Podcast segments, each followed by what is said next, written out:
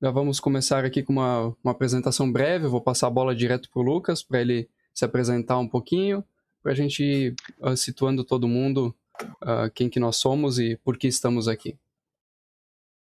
Bom, então meu nome é Lucas Balestro Giroto, eu tenho 23 anos, uh, eu sou atual aluno da, da PUC, eu faço engenharia de produção e junto com o Matheus eu, a gente começou um canal no YouTube que é o Roveb. E agora eu passo, passo para ele se apresentar aí para vocês. É, eu sou o Matheus Roveda, uh, estudo engenharia de software na Univates, quase no final do curso já, trabalho na, na Movezen. E junto com o Matheus eu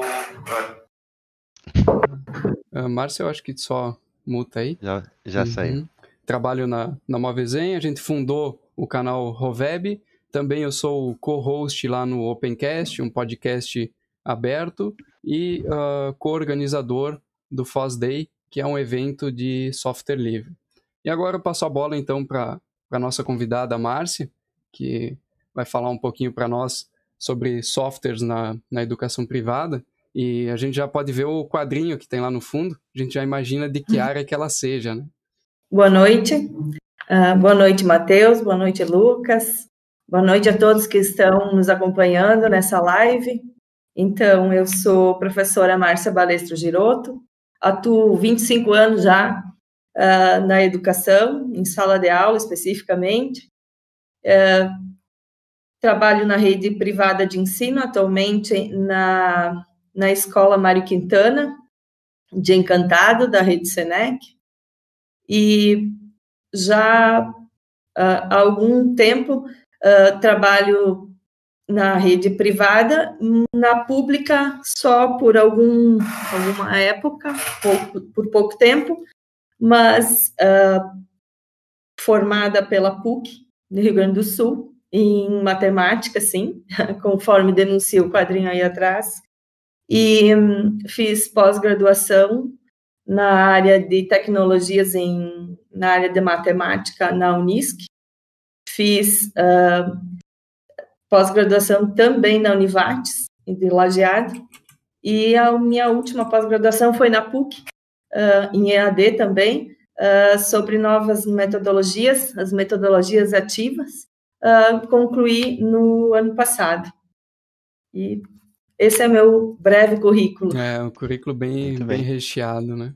Para quem está chegando agora e não conhecia, nós somos um canal focado em produção de conteúdo, tutoriais e tecnologias. A gente aborda desde software livre até softwares de edição, softwares de, de gravação e, e tudo mais.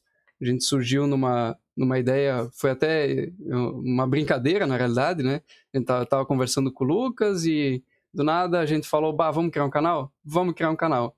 E aí nasceu uh, a Roveb, que a gente está mantendo com vídeos uh, semanais, dois vídeos por semana, um na terça e um na quinta, sobre algum conteúdo na área de tecnologia.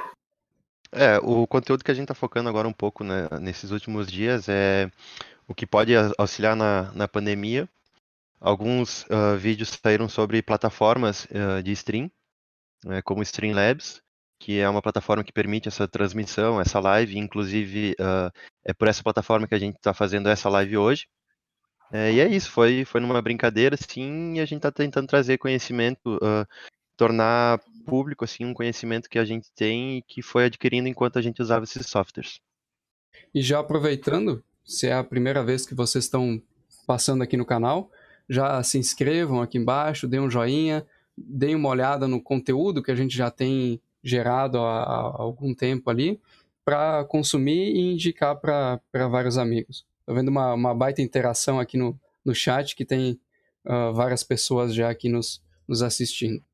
Sem muita enrolação, acho que já vamos passar para as perguntas, né, Lucas? Para a nossa conversa, uhum. no caso.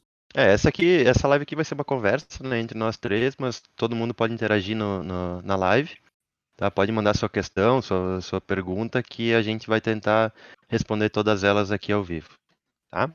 Então, assim, para começar, uh, a gente quer saber da professora, então, como que a pandemia vem, vem afetando o colégio, né? Que medidas foram tomadas, que é essas considerações iniciais aí para nós começar a nossa conversa.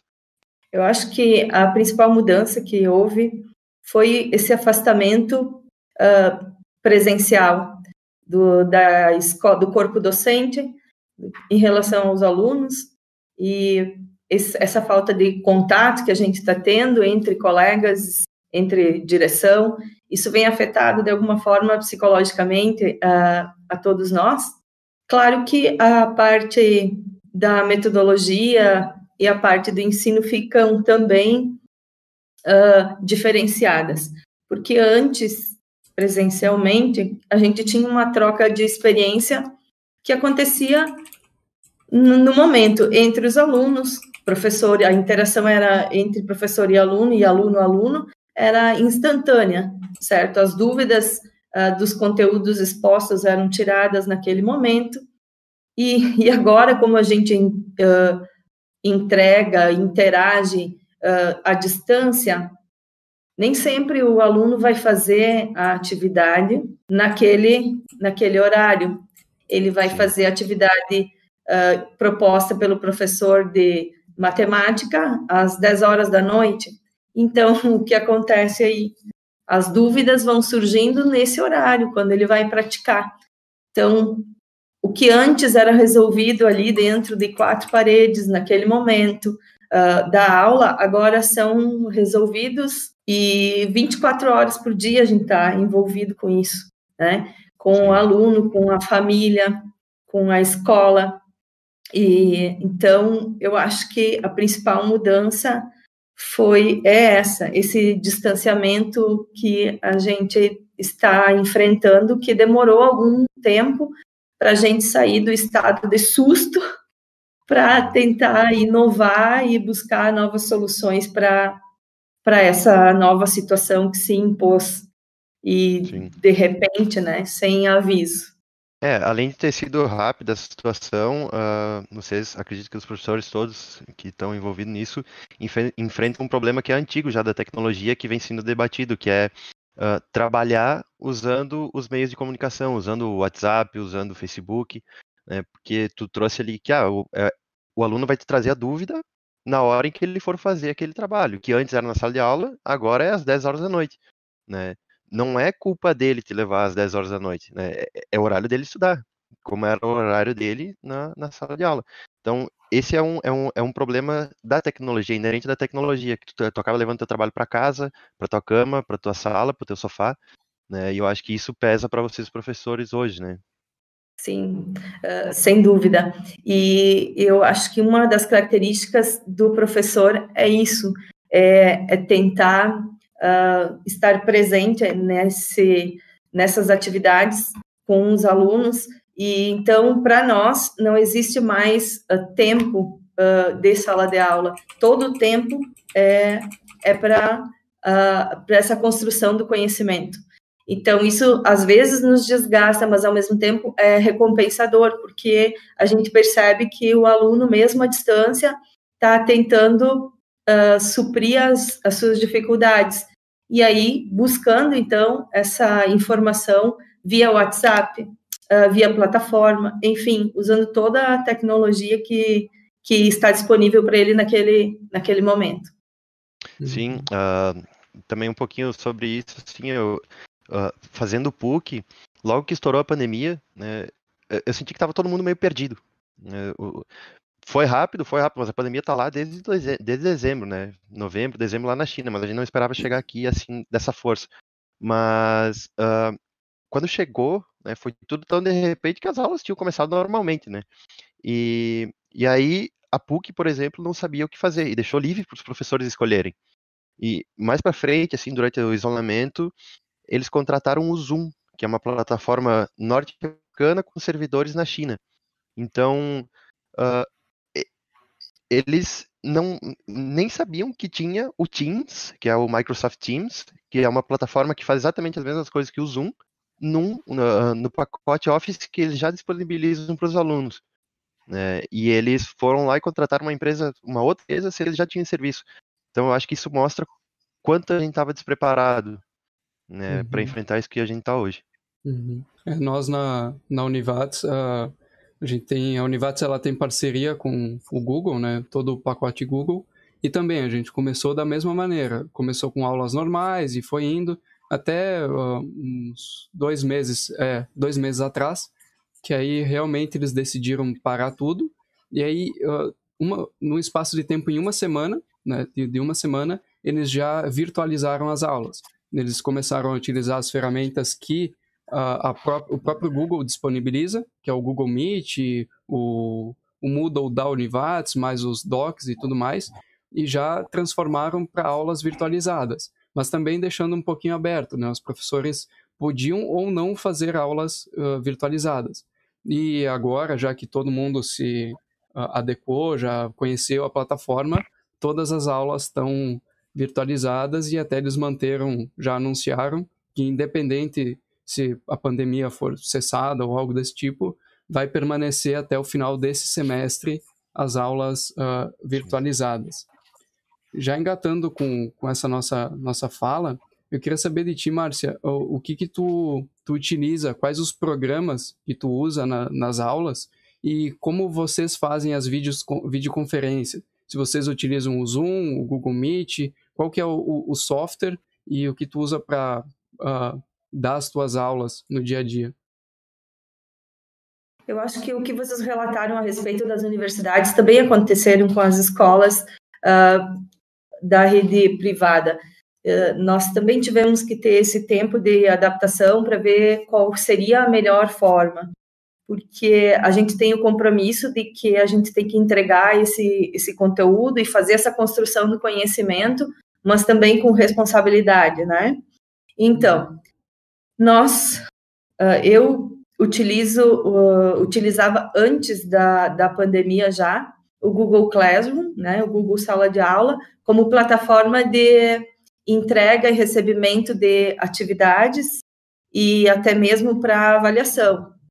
E pós isso, uh, pós-pandemia, começamos uh, com o Google Classroom como um complemento da plataforma que a rede oferece. Então, a rede Senec nos oferece essa plataforma, que é parecida também, e claro que a do Google muito mais completa, mas enfim, hoje a gente utiliza essa plataforma da rede para entrega e recebimento de, de conteúdo. Como a gente recheia essa plataforma, então? Uh, eu uso muito videoaulas, tá? Uh, que uh, eu construo com gravação de tela, com o OBS Studio, que vocês no canal já colocaram, né? Uhum. Já expuseram. Aliás, é uma ferramenta de muita utilidade e, de certa forma, bem prática de ser utilizada. E o, o que, que tu faz assim né, com esse aplicativo? Ah, eu gravo a tela. Por exemplo, ah, como nós adotamos a apostila na escola, então, eu sigo a apostila, fico gravando a tela e explicando. Uh, enquanto isso, eu posso usar também outros uh, softwares uh, ou aplicativos como o GeoGebra, como eu sou da área da, da matemática, e eu vou executando os exercícios por aí. E como o OBS vai gravando a tela, vai explicando para os alunos, eu vou explicando, sim, passo a passo, né? E o bom das videoaulas como uh, a metodologia ativa nos, nos coloca, é que toda vez que o aluno recebe um vídeo, tem, tem uh, os contras, mas tem muita coisa uh, favorável a esse tipo de aula, porque à medida que o aluno enfrenta a sua dúvida na hora do exercício, ele tem condição de voltar ao vídeo, pausar, refazer o exercício, e se não entendeu, voltar novamente para re, reforçar qual foi o erro. Então, a videoaula, ela tem essa vantagem em relação à aula presencial ao vivo, porque nem sempre o aluno consegue descobrir as suas dúvidas uh, na hora da explicação do professor. Então, esse é um ponto positivo das, das videoaulas, certo? Uhum. Eu utilizo também o Cadem Live para renderizar os vídeos, né? Aí depois converter eles para YouTube, né, para poder publicar na, nas, nas plataformas. É, só te interrompendo um pouquinho, eu acho que o Caden Live ali, tu falou para renderizar, para o pessoal que não entende, é, o Caden Live ele é para editar, né? Eu acredito que tu, tu faça cortes nos seus vídeos. É, e aí renderizar ele para postar no YouTube. Então ele é um editor de vídeos, né? Eu estou fazendo uma lista aí para mandar para vocês todos os softwares que ela está citando e para deixar isso registrado então para vocês no chat daqui a pouquinho. Porque como gravações em casa, aí a gente ouve o latido do cachorro, o miado dos gatos, enfim, e alguns cortes têm que ser feitos, têm que ser editados. Uh, eu uso também as apresentações e os vídeos do Prezi, e tem, uh, como ele é bem mais interativo do que o PowerPoint, eu uso também. Eu uso uh, do Google também Jamboard, que é uma, uma lousa onde a uhum. gente, na matemática, a gente precisa bastante uh, realizar o exercício passo a passo para que o aluno consiga entender. Eu uso essa, essa lousa que aparece aqui atrás nas aulas de videoconferência, e aí o Matheus antes me perguntou qual era a plataforma que a gente usa, a gente usa o Google Meet, tá? Uhum. Uh, para fazer essas aulas, então, virtualizadas. E elas são bem interessantes, sabe? Porque o que, que acontece no geral? Uh, a gente manda a videoaula, eu, na verdade, eu criei essa rotina para os meus alunos. Eu mando a videoaula no dia, no segundo dia tem uma lista de exercícios, no terceiro dia a gente faz uma videoconferência, então, para tirar dúvidas e correção dos exercícios. Então, uh, essa foi a maneira que eu encontrei para a gente criar uma rotina bem parecida com o que a gente tinha uh, antes, mas de, de forma virtual. Tá? E tem uma ferramenta que, como a gente usa tanto no dia a dia, a gente acaba de esquecendo dela, mas sem ela é muito difícil essa interação que é o WhatsApp, né? Uhum. Uh, todas as dúvidas, as perguntas, geralmente, de forma espontânea, chegam por WhatsApp. O WhatsApp Web também tem bastante importância para linkar né, com as. Para mandar, por exemplo, ah, eu vou copiar o link da videoaula de hoje, da, da, enfim, da reunião de hoje, eu mando por, por WhatsApp, né, usando o WhatsApp Web. Enfim, são aplicativos que hoje parece que a gente não consegue mais viver, viver sem. E nós, professores, tivemos que nos uh, adaptar com essas novas linguagens, com essas novas metodologias. Então, além de saber todo o conteúdo, né, uh, de estudar a metodologia, a gente está tendo que aprender, né, de forma forçada ou não, uh, toda toda essa forma de como aprender cada aplicativo, né? Eu sei que por mim eu posso dizer que os meus alunos são muito mais rápidos, vocês são muito mais rápidos que a gente, porque vocês não têm uh, esse medo de errar, né? E a gente tem esse medo de errar e se expor ou que esse erro possa ser transmitido para os alunos e aumentar, então, a dimensão. Então, a gente tem, a gente procura saber cada detalhe de cada programa. Por isso que o tempo do professor hoje tá, a gente está muito ocupado, ocupado com procuras de novas metodologias, de como chegar isso para o aluno, de como a construção está sendo feita, se ela está sendo eficiente, se ela, se ela é eficaz. Uh, e isso, às vezes, nos angustia. E daí os grupos de WhatsApp dos profs ajuda muito a gente a trocar experiências e também nos ajuda a dar força. Tipo, cada professor dizendo: olha, eu tive essa experiência e foi positiva, já eu tive essa e não foi muito legal. Então, quando os professores trocam essa, essa experiência, a gente, a gente ameniza, sabe? Porque quando chega a noite, que todo mundo fica uh, dando depoimento de como foi a aula do dia, a gente percebe que o que acontece com um também acontece com o outro, né? Então, alunos, por exemplo, que uh, depois de um mês acabam cansando e ah, eles se logam na aula virtualizada, mas daí tu vai chamar para responder algum exercício, aí não, não tá, né? Então uhum, a gente uhum. tem isso também. E, e, a gente troca isso e está sendo muito legal, uma experiência que antes a gente não tinha, ou que a gente tinha que ter um encontro presencial para dividir experiências. Hoje a gente está mais aberto para isso. Eu sinto os profs muito mais uh, receptivos, tá? embora muitos dias o nível de estresse é alto e é bastante. Uhum. É, tem também toda a questão de uh, ser, a, uh, ter, ter a movimentação da pandemia, né? Uh, não é simplesmente só aprender e, e, botar em prática, né? Tem toda, toda essa questão externa ainda. E até Sim. linkando com a tua fala, Márcia, a gente uhum. tem aqui no canal já vídeos sobre dois softwares que tu comentou, que um é o OBS Studio e o outro é o Caden Live. A gente tem vídeo aqui, então se alguém está com alguma dificuldade ou quer instalar, quer descobrir como é esse software, dá uma procuradinha aqui no, no nosso canal que já tem vídeo desses dois softwares. E uma pergunta assim, uh, tu falou vários softwares aí que eu consigo contar rápido aqui, no mínimo uns cinco. Né? Uh, tu teve algum investimento da tua parte para ter esse software?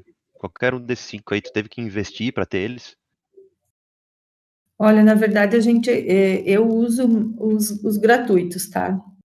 Uh, aliás, eu acho que a gente tem que dar ênfase para esses, uh, para essas empresas, enfim, que que liberam para a gente é, essa tecnologia. Eu acho que a pandemia veio também para sensibilizar. Por exemplo, o Google Meet ele não era aberto.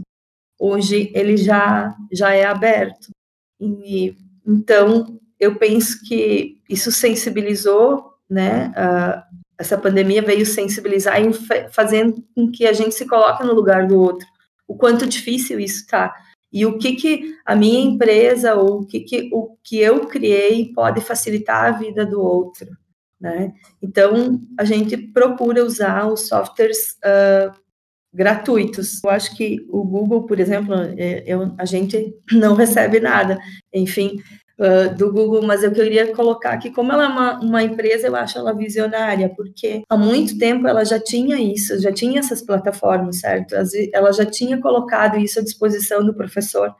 E nós uh, não é que ignorávamos, mas enfim, não chegou a se popularizar. Parece que só na pressão a gente vai procurando. Não, né? não tinha necessidade também, a, a real necessidade, né? Isso. Uhum. Em 2017, eu passei a usar quando eu trabalhava na rede escalabriniana, no colégio uh, ESE de Santa Terezinha de Antagorda.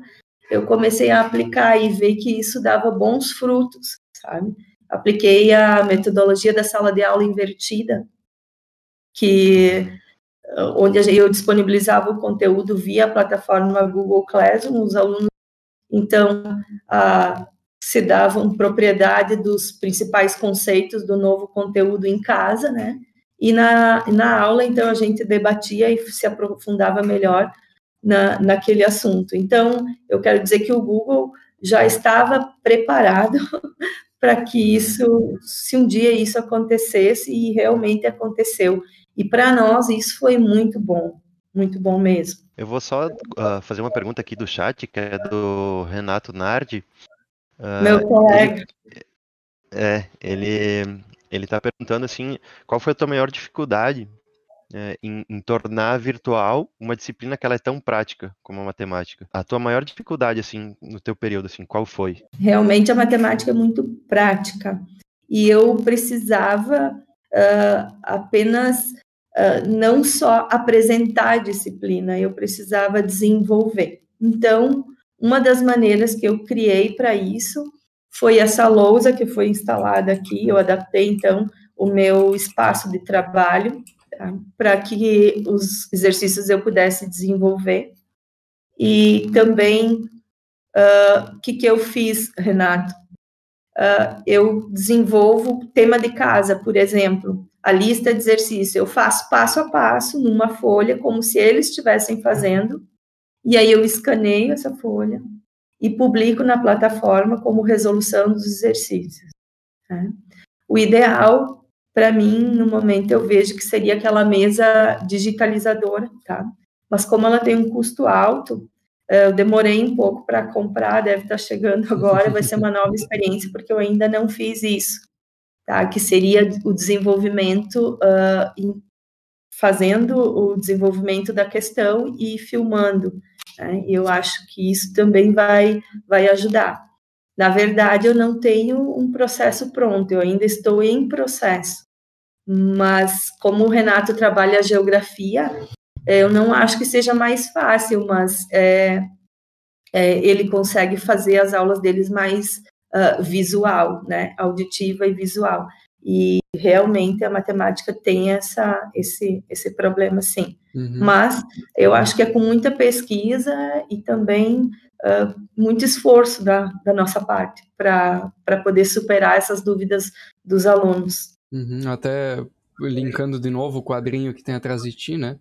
É uma forma Não. de uh, também passar a questão de cálculo, desenvolvimento, com o que tu vai poder fazer depois com a mesa digitalizadora, né? Mas o quadrinho ali também ele resolve essa, essa falta de mostrar o desenvolvimento da, da questão e tudo mais. Uh, vou passar para a próxima pergunta, uh, que é como que tu aprendeu a usar esses softwares? Uh, tu buscou vídeo, fez o download e começou a trabalhar, ou até como tu, tu, tu ouviu falar deles? É, na verdade, em 2018 e 2019, eu fiz um curso de um, pós-graduação na PUC do Rio Grande do Sul, que era uh, metodologias ativas dentro da educação. E aí foi nos mostrado muitos softwares, uns que eu já usava e outros uh, eu já era um, eu sou bem fã assim de tecnologias. Uh, vocês imaginem que com 25 anos de, de magistério, enfim, de, de sala de aula, eu fiz a, a transição do mimeógrafo até as aulas virtualizadas, então, né? Uh, e tem um longo caminho entre esses dois extremos, né? Tá, mas o que, mas... que é um mimeógrafo? Eu não, eu não peguei essa época. Eu... Também não é da minha época. eu, não, eu, não, eu, eu fingi conhecimento, mas eu não entendi. É. Eu tô te mostrando. A gente ajuda mais novo que te, te, ensina de software aqui na educação, tu tem que ensinar o que é um mimeógrafo. Quem sabe vocês procuram e colocam no link aí o que, que é mimeógrafo. Eu acho que só em figuras, né? Para ter isso, mas alguns professores que devem estar acompanhando a live devem colocar que, que conhecem, enfim na verdade, a gente elaborava a, as, as atividades e as, as avaliações, enfim, numa folha e não tinha copiadora. Então, ela multiplicava o número de cópias que se fazia. Então, era bem limitada com álcool, assim, a gente chegava na sala de aula cheirando álcool, em função do mimeógrafo. Mas, voltando, então, como eu eh, descobri esses softwares eu acho que a necessidade faz com que a gente acelere essa busca, né? Então, eu só é, a, o Google Classroom foi apresentado assim para nós nessa pós-graduação, mas simplesmente é dito, né? E aí eu fui à procura, ver o que, que quais os benefícios que ele tinha, o que, que dava para fazer. E assim, ó, e se eu for, eu tô sendo honesta em dizer que eu também não sei todas as funções que ele tem, que ele tem inúmeras funções. Então, dentro do Google Classroom, por exemplo, eu uso uh, o Google Forms, são os formulários onde eu posso elaborar as, as nossas avaliações que são entregues para os alunos, né? E, e, dentro dela, então, tem o, o, que eu, o Jamboard também, é, enfim, cada um vai levando a uma necessidade. Eu penso que o professor tem que estar atento às coisas que acontecem. E uma vez que tu tem uh, boa intenção, que tu vá procurar por algum software, não falta parceiros para te ajudar. Por exemplo, se tu procurar por alguma coisa no YouTube, ah, vou procurar sobre, sei lá, Caden Live, vai chover uh, uh, vídeos, né? Que uhum. vão te, te dar uma oferta sobre uh, aquilo que tu está querendo procurar. E claro, se tu for procurar um tutorial, ele é extenso, tu não, tu não, a gente não tem tempo para ficar vendo tutorial. Eu acho que muitos professores vão se identificar comigo. Aí ah, eu vou procurar saber o tutorial do GeoGebra. Tá, mas eu quero só construir um cilindro no GeoGebra. Eu não vou ter que ver um tutorial inteiro, sabe? Então, tem muito parceiro, sabe? E eu acredito na geração de vocês, que essa geração que está procurando uh, se colocar no lugar do outro, compartilhar conhecimento de forma gratuita, tem auxiliado muito o professor uh, tem nos ajudado a, a ganhar tempo, que para nós hoje é precioso, tá? E também tem nos ajudado a acelerar o processo de como a gente pode construir conhecimento com o aluno, mesmo que à distância. Acho que era isso. É, uh, comentando sobre isso do, de tutoriais longos, isso é uma coisa que nós da, da Roveb a gente está tentando mudar isso, né? A gente está tentando incluir nos nossos vídeos uma navegação para que tu entre no tutorial, tu quer descobrir sobre o ABS, mas tu entre nesse tutorial e lá embaixo na descrição tenha um direcionamento para as partes, olha, aqui é como instala, no minuto tal eu vou ensinar como instala, no minuto tal eu vou ensinar como configura.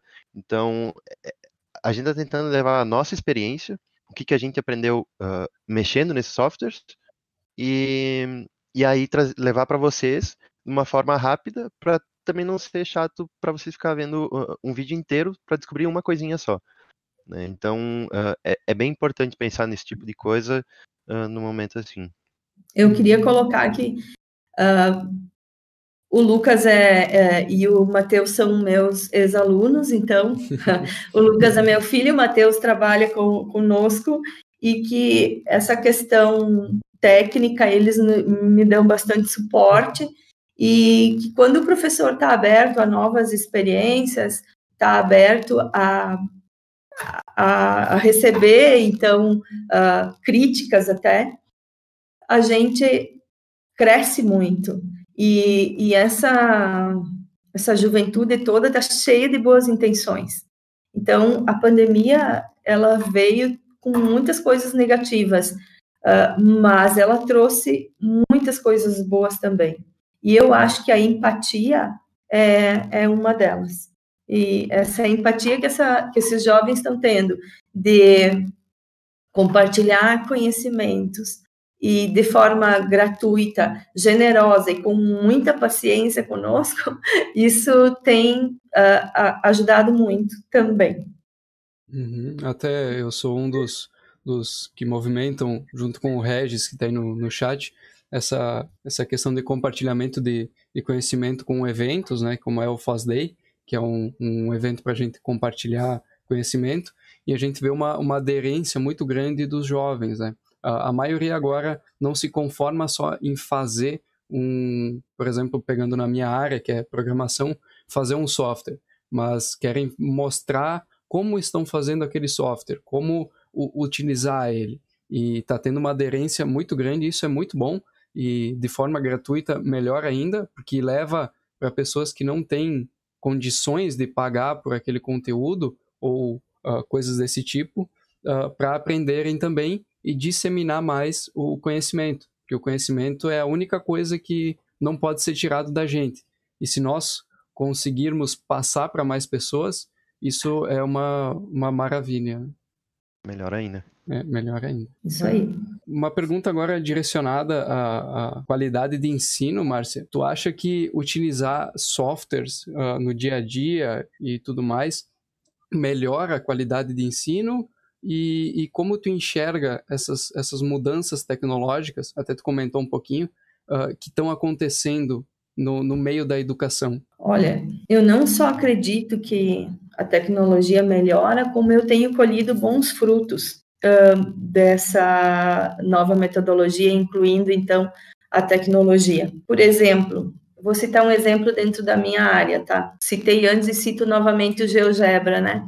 Como, como facilita quando o aluno consegue uh, enxergar o que uma equação pode gerar uma, uh, uma equação algébrica, pode gerar uma figura em 3D. ou uma figura em 2D. E como facilita se ele puder girar essa figura e enxergar como ela foi gerada, o que, que é um raio, o que, que é o comprimento de uma circunferência, o que, que é a altura de um cilindro. Enfim, uh, eu me questionava essa semana quantos anos eu usei a forma de construir sólidos geométricos com cartolina, cola, tesoura, e hoje uh, quanto tempo menos eu levo para os alunos absorverem esses conceitos de com a construção do GeoGebra, a, a, o virtualizado. Mas aí entra um detalhe: não basta eu apresentar apenas a figura para ele. Eu preciso ensinar ele como ele aplica o que a gente aprendeu algebricamente a aplicar nesse software. Eu acho que o ganho da educação está aí, sabe? O que antes a gente levava muito tempo para mostrar para o aluno que ele podia chegar naquele nível, certo? Hoje ele consegue, a gente consegue fazer esse passo muito mais rápido, ensinando ele a construir. Muitas das práticas que eu tenho em sala de aula é fazer com que os alunos dá um conteúdo para o aluno e ele constrói uma videoaula, certo? Que vai ser apresentada para os colegas, tá? Aquele conteúdo que era novo, que ao invés de eu passar o conteúdo, eles constroem a sua videoaula utilizando toda essa tecnologia que eles usam com muito mais facilidade do que nós, né? é, e apresentam para os colegas, certo? Então, uma aula que era minha acaba sendo é, colocada por eles. E aí eles vêm com exemplo, e aí eles vêm com a resolução de problemas, e aí entram questões de vestibulares. E, e então a gente acaba aprendendo, trocando, compartilhando experiências, sabe? Porque nessas aulas por exemplo, eles usam algum software que eu não conhecia, né? Uhum. E aí a gente acaba somando. E essa troca é muito importante. Eu lembro que quando eu faz, fazia, faço isso, faz, eh, esse ano ainda não deu em função disso, mas uh, quando fazia isso, as famílias vinham e diziam: Prof, que legal que ficou isso. Eu não tinha ideia que meu filho conseguia fazer isso, sabe? Então, uh, e aquilo fica registrado, fica gravado, e ele pode ver de novo, e, e enfim, uh, a tecnologia funciona muito bem, mas ela precisa também ser bem trabalhada. Né? Eu acho que ao invés de tu colocar inúmeros softwares para o aluno de uma única vez, é melhor que tu uh, aplique um e bem dado para que ele possa participar do processo. Não sei se eu respondi a tua pergunta, se era isso. Sim, respondeu e respondeu muito bem. Até eu acho bacana, uh, Lucas, a gente engatar essa pergunta do Camilo que ele fez no chat ali, grande Camilo também, que ele comentou que nas, nas universidades federais elas estão uh, paradas devido à preocupação com a qualidade do ensino, né? conta dessa mudança tão brusca que teve.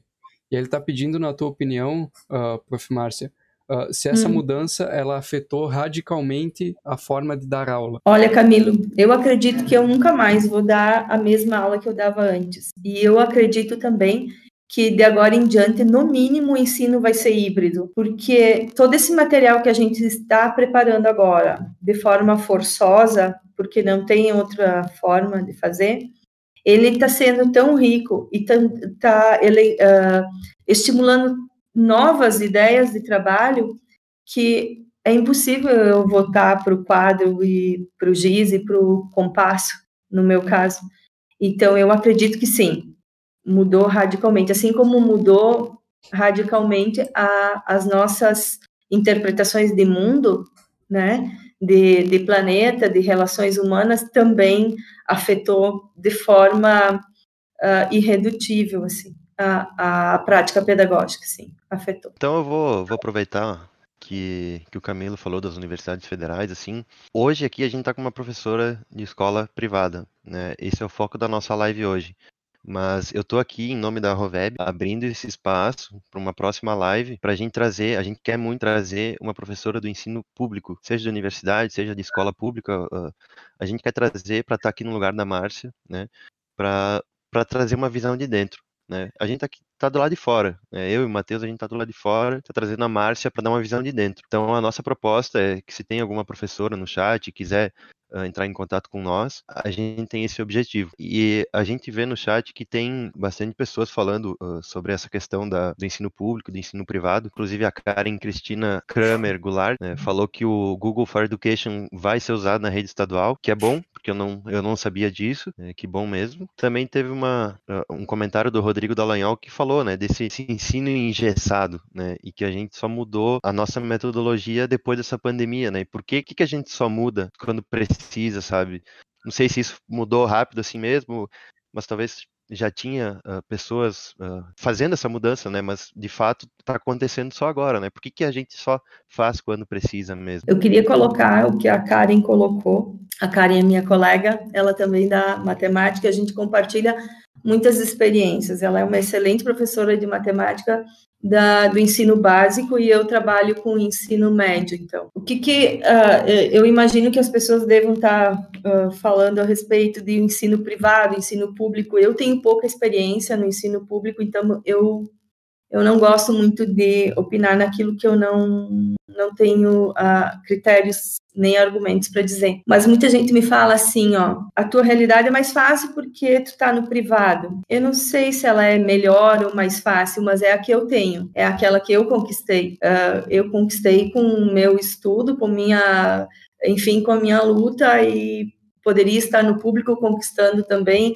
o do público, mas o que eu quero dizer, não é nem melhor nem pior os alunos são alunos em qualquer rede e eles merecem o que a gente pode dar de melhor.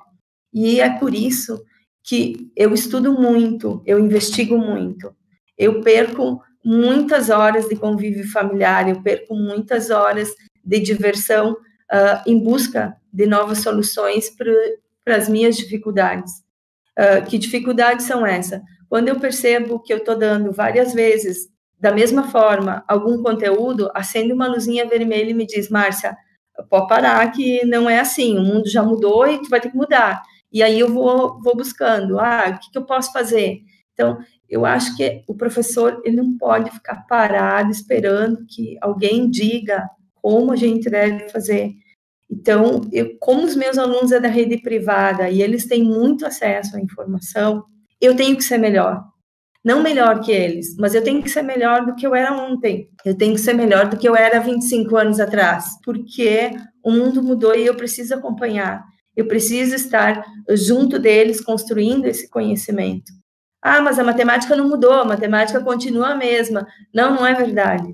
Os princípios, os conceitos podem ser mas a aplicação dela nas novas situações, problemas mudou muito. E eu preciso acompanhar para que os meus alunos sejam mais atuantes nesse, não só no mercado de trabalho, mas no mercado de descoberta da, da nova ciência, descoberta de novas soluções. Uh, quando eu vejo uh, ex-alunos meus hoje trabalhando em pesquisas em universidades, uh, vendo que eles podem ajudar a criar coisas que facilitam a vida das pessoas, isso me que me deixa uh, feliz. Não é o meu salário. Eu ouço muitas às vezes a gente reclamando do salário. Sim, ele é preciso, ele é necessário e é para isso também que a gente trabalha. Mas o verdadeiro professor, ele está sempre mais preocupado na causa. E eu me identifico com isso. Eu acho que a causa do professor é que é grande. E por isso que o professor tem que ser melhor do que ele era antes, a cada dia. Ele precisa procurar, ele precisa entender, ele precisa criar vínculo afetivo com o aluno, porque uma coisa, eh, os meus alunos que estiverem nessa live ou que um dia por vir vierem a escutar, eles vão sabendo o que eu falo. Primeiro, eu preciso criar o, o vínculo afetivo, mesmo que a distância ou virtual. Porque se nós não criarmos o vínculo afetivo, eu não consigo entregar para ele o conteúdo. E o conteúdo, ele é importante, sim. O conteúdo é, é uma ferramenta para ele construir o conhecimento que ele um dia vai aplicar, uh, no, um dia ou, ou amanhã, né, no seu trabalho, na sua formação, mas o grande objetivo do ser humano é, é, é ser feliz, então, e o, e o trabalho realmente é uma ferramenta para buscar isso e o conhecimento está aí para buscar isso. Então, a gente precisa criar vínculo afetivo. Eu acho muito difícil que um aluno que não tenha vínculo afetivo com o professor possa, consiga tirar uh, ter bons rendimentos de uma, de uma aula com esse professor. Então, uh, meu maior desafio hoje é isso, continuar uh, com esse laço afetivo, porque muitas vezes, uh, mesmo na aula virtualizada, na videoconferência, ele fica com a câmera fechada. E eu sei por mim, dialogando com os meus colegas, que a gente tem necessidade de ver o olho do aluno, para ver se ele realmente entendeu. Porque muitos alunos são uh, visuais, assim, tu olha para eles, eles não dizem nada, mas tu sabe se ele entendeu ou se ele não entendeu. E quando tu não consegue visualizar isso, uh, é como se cria um vácuo, né? E a gente precisa desse vínculo. E o, vocês dessa geração têm muita facilidade em escrever uh, no WhatsApp, mas vocês têm muita, têm muita facilidade em escrever, mas têm muita dificuldade em se expor. Expor o seu cabelo uh, todo mal feito, porque está na cama às oito da manhã, está assistindo uma, uma aula uh, que está só no celular, e então, e o professor, e eu falo por mim, e os meus colegas tenho certeza que compartilham dessa ideia, a gente tem a necessidade dessa troca, nem que seja uh, visual e verbal. Fica aí uma forma de desabafo, então.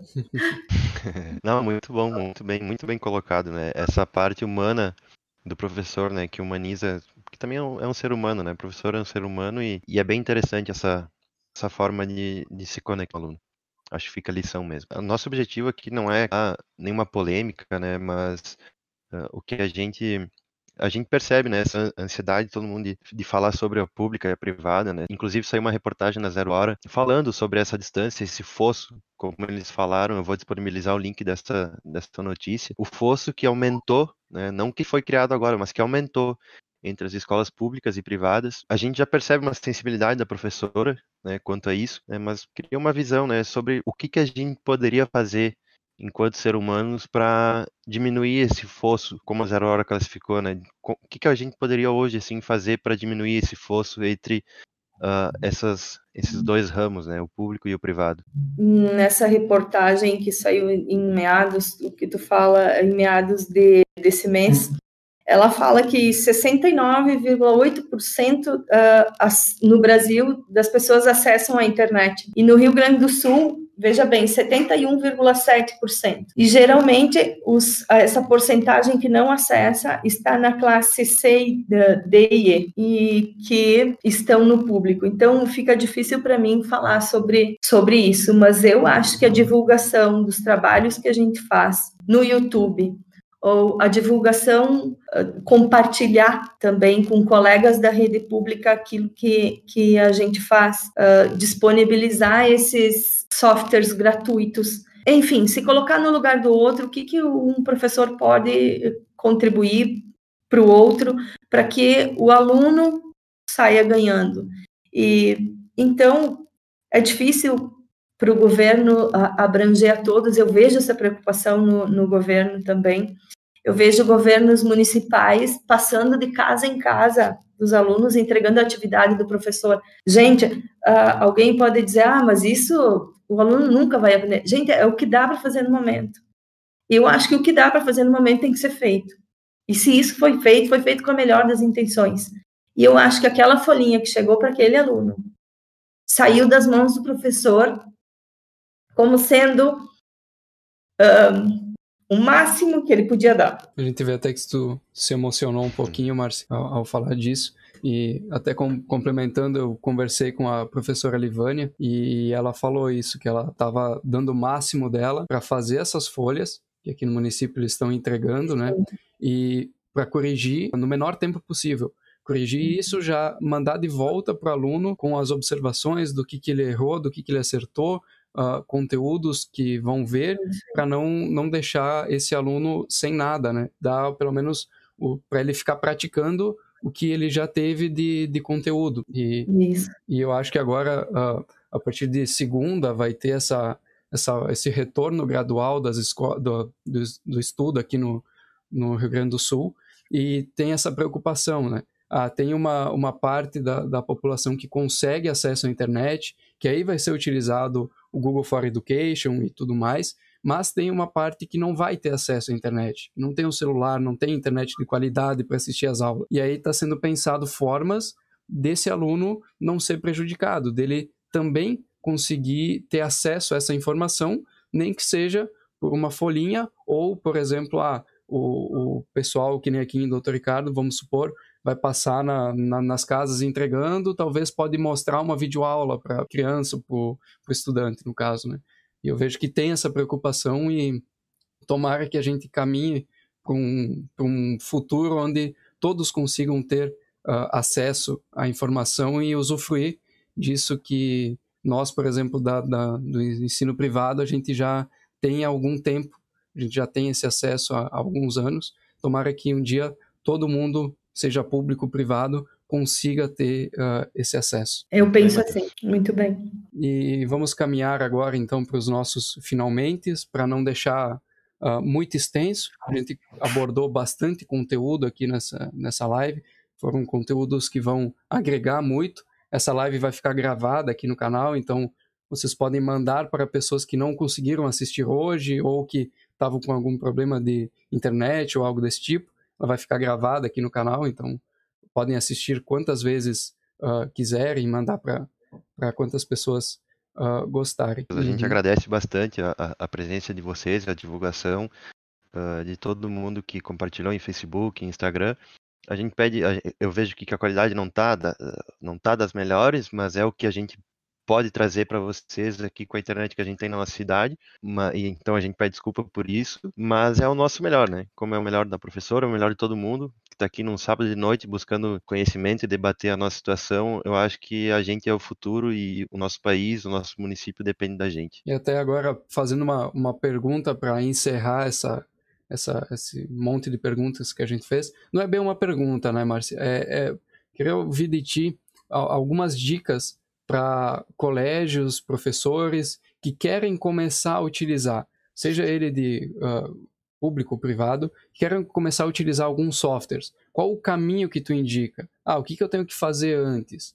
Uh, isso tudo complementa o que a gente veio falando né, nessa live e para finalizar com um grande estilo, no caso. Eu penso que o professor não deve se preocupar em ser uma mídia social que vai entreter o aluno. Na verdade, não é esse o nosso objetivo. Nosso objetivo é construir conhecimento. Então, ele, o professor, se no seu nível de ensino, na sua disciplina, ele acha que um áudio vai resolver o problema dele, vai conseguir transmitir esse conhecimento, construir com seu aluno, ok, então nós vamos usar um software de áudio. Ah, se eu preciso de uma animação porque eu tenho um ensino uh, fundamental inicial, eu preciso trabalhar com animação, ok, eu vou me preocupar com isso. Ah, se eu estou no médio e preciso, então, de um software mais sofisticado para mostrar para eles a transformação geométrica que acontece, ok, eu vou me preocupar com isso. Mas o que nós realmente precisamos é estar focado no aluno e nessa construção de conhecimento. E a construção de conhecimento nem sempre é fácil e tranquila e ela dói, ela, ela cansa, ela é exaustiva, mas quando a gente constrói conhecimento com mérito, uh, isso nos é, é, uma alegria e um bem que ninguém tira, ninguém nos tira. O meu pai sempre dizia: Eu não te dou terra, mas eu te dou conhecimento, porque terra um dia alguém pode te tirar. E conhecimento é algo que ninguém vai te tirar. E essas foram, sabe, as palavras que eu procuro praticar isso uh, todo dia. E agradecer também a todos os professores que, na sua forma de ensinar, estão buscando o melhor. E quer seja elaborando trabalhos para entregar numa folha, quer seja montando videoaulas, uh, videoconferências, enfim, cada um uh, que está dando o melhor de si, acho que está construindo uma educação inovadora. E essa educação pós-pandemia, ela vai abrir novos horizontes e novos cérebros expandidos jamais voltam ao seu tamanho uh, anterior, né? E eu acho que é isso que está acontecendo conosco. Nós estamos abrindo conhecimento, estamos tendo novas experiências e nós jamais vamos ter as mesmas práticas que nós tínhamos anteriormente. Quero agradecer então a vocês, Lucas, Matheus, por essa oportunidade de poder divulgar a minha experiência e também quero agradecer a todos que participaram dessa live e dizer que esse canal Roveb uh, tem me auxiliado muito nessas novas práticas uh, com essas novas tecnologias. Obrigada. É, Obrigado, a gente que agradece uh, a tua presença, né, Márcia, por ter aceitado esse nosso convite. Uh, foi tudo muito novo, tudo muito corrido, mas é. uh, tu aceitou com esse nosso, esse nosso convite, se empenhou uh, e trouxe um, excelentes conteúdos e colocações aqui para nós. Passar agora para o Lucas, então ele tem uma, uma palavrinha também. Então eu vou agradecer novamente, né, todo mundo que esteve presente aqui, pedir para deixar a inscrição no canal Roveb, tá? Porque isso ajuda muito a gente, né? Isso impulsiona o nosso canal né, para ficar mais, mais para cima aí nas pesquisas, né? E novamente deixar o convite aqui, se tem algum professor da rede pública, né, pode ser professor, diretor, qualquer pessoa aí que tiver relacionado com o ensino na rede pública, o nosso objetivo é trazer uh, essa visão, né, para esse debate. Então a gente se coloca à disposição de vocês e a gente espera um retorno aí para trazer alguém aqui. Então, eu vou pedir uma salva de palma aí para a Prof. Márcia e para todos os professores, né, eh, para todos os professores, seja de público, privado, todo mundo da educação e da saúde, que estão se empenhando bastante aqui nesse momento. Então, vou pedir uma salva de palma aí para encerrar e muito obrigado, Matheus, obrigado, Márcia, e a gente se vê na próxima live aí que a gente Isso vai divulgar para vocês. Isso aí, uma salva de palma aí.